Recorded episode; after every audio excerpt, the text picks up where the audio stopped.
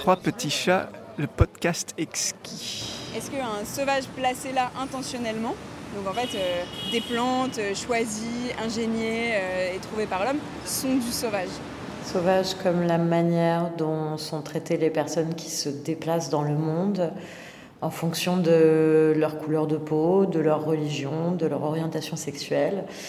Euh, je trouve qu'il y a beaucoup de sauvagerie euh, dans l'actualité médiatique, le traitement médiatique de la migration, euh, beaucoup de sauvagerie dans le traitement politique de la migration et beaucoup de sauvagerie dans les, perceptions et, et l'hystérisation des débats qui sont liés à l'immigration, en particulier dans les pays qui sont censés être les plus grandes démocraties du monde, les pays européens, mais aussi les États-Unis.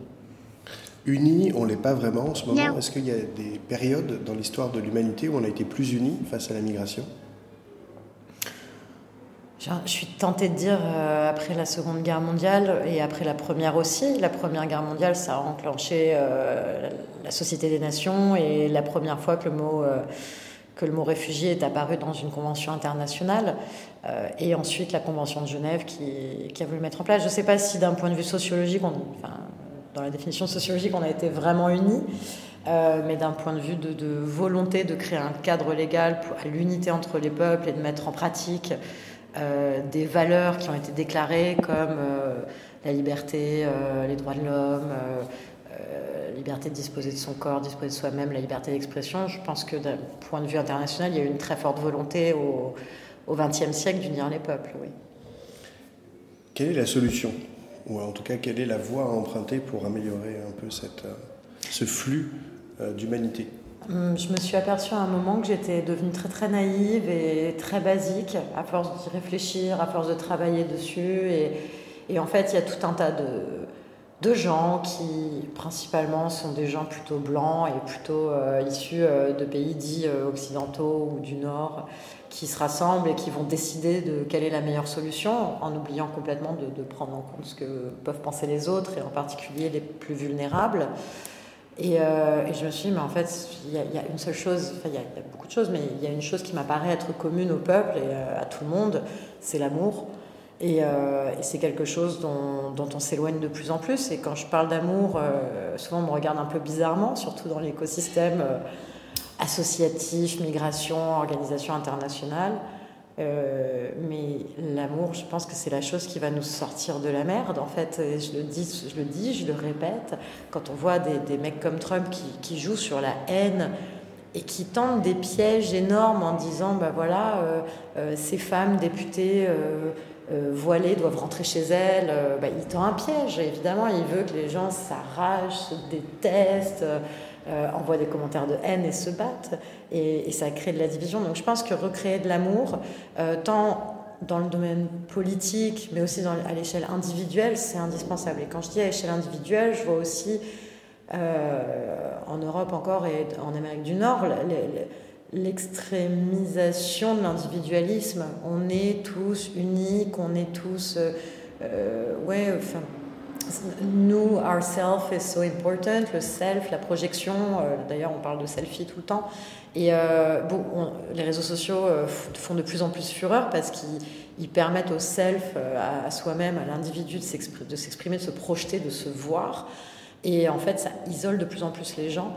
Quand on voit que des, réseaux sociaux, Facebook est une puissance monumentale, mais aussi on va dire euh, peut-être Meetup, euh, que moi j'aime beaucoup, euh, mais où Tinder, bah, ça, joue un peu sur les bas instincts, ça joue sur je vais aller observer les autres, je vais payer pour créer du lien, je vais payer pour tomber amoureux, je vais juger les gens avec mon pouce. Enfin, ça, crée une séparation, ça crée une, le fait de mettre les gens dans les boîtes et, ça enlève la spontanéité de la relation humaine. C'est pas juste l'amour, euh, l'amour charnel dont il est question là. C'est, l'amour de son prochain, euh, c'est euh, la fraternité aussi. Fraternité entre les peuples, vieux rêve du XVIIIe siècle, du XIXe siècle, est-ce que justement les réseaux sociaux ne sont pas l'outil potentiel pour trouver en l'autre une partie de soi-même? Est-ce que le philosophe néo-zélandais, l'agriculteur du Bénin, en fait, il n'est pas un peu comme nous et on s'en aperçoit justement grâce à cette toile planétaire qu'est le web? Mais au-delà des réseaux sociaux, hein, par exemple les jeux vidéo, euh, tu peux être pote euh, avec quelqu'un qui est à l'autre bout de la planète, qui a rien en commun avec toi, mais vous allez être dans la même team euh, World of Warcraft. Donc ça, ça rapproche? Ça rapproche. Et la tech rapproche les gens, mais a le potentiel de les diviser énormément. Les réseaux sociaux, c'est très vague en fait. Est-ce que Facebook est le réseau social qui peut être la solution? Euh, en tout cas, qu'est-ce qu'on pourrait faire de Facebook qui pourrait participer de la solution? Bah, Zuckerberg a dit un truc très intéressant qui est euh, rapporté par, euh, dans 21 leçons pour le 21e siècle. il dit Nous avons contribué à polariser les gens parce qu'on a fait en sorte qu'ils s'expriment à travers leurs opinions, ce qui évidemment crée des, des, divisions entre eux. Et la solution à ça, c'est de rapprocher les gens en tant que personnes, as a whole, des personnes entières. Et euh, il rajoute euh, Facebook est la solution pour ça. Je pense que Facebook n'est pas la solution pour ça car c'est incompatible avec son modèle économique et qu'il faut absolument aujourd'hui réfléchir à de nouvelles pratiques là-dessus. Et c'est ce qu'on essaye de faire avec Singa. On rassemble des gens qui ne se seraient jamais rencontrés, qui n'ont pas les mêmes croyances, qui viennent pas du même pays, qui n'ont pas la même religion, qui ne font pas partie des mêmes tribus. Euh, mais on les, on les rassemble autour de ce qu'ils ont en commun. T'aimes la pêche, j'aime la pêche, on va pêcher. tu veux en savoir plus sur le vin et le fromage, bah viens, on va faire un atelier vin et fromage. Et, en fait, c'est rapproché autour des communs. Et là, tu peux créer de nouvelles tribus. Et c'est ce qu'a fait Internet. Euh, la tribu des gens qui aiment les jeux vidéo.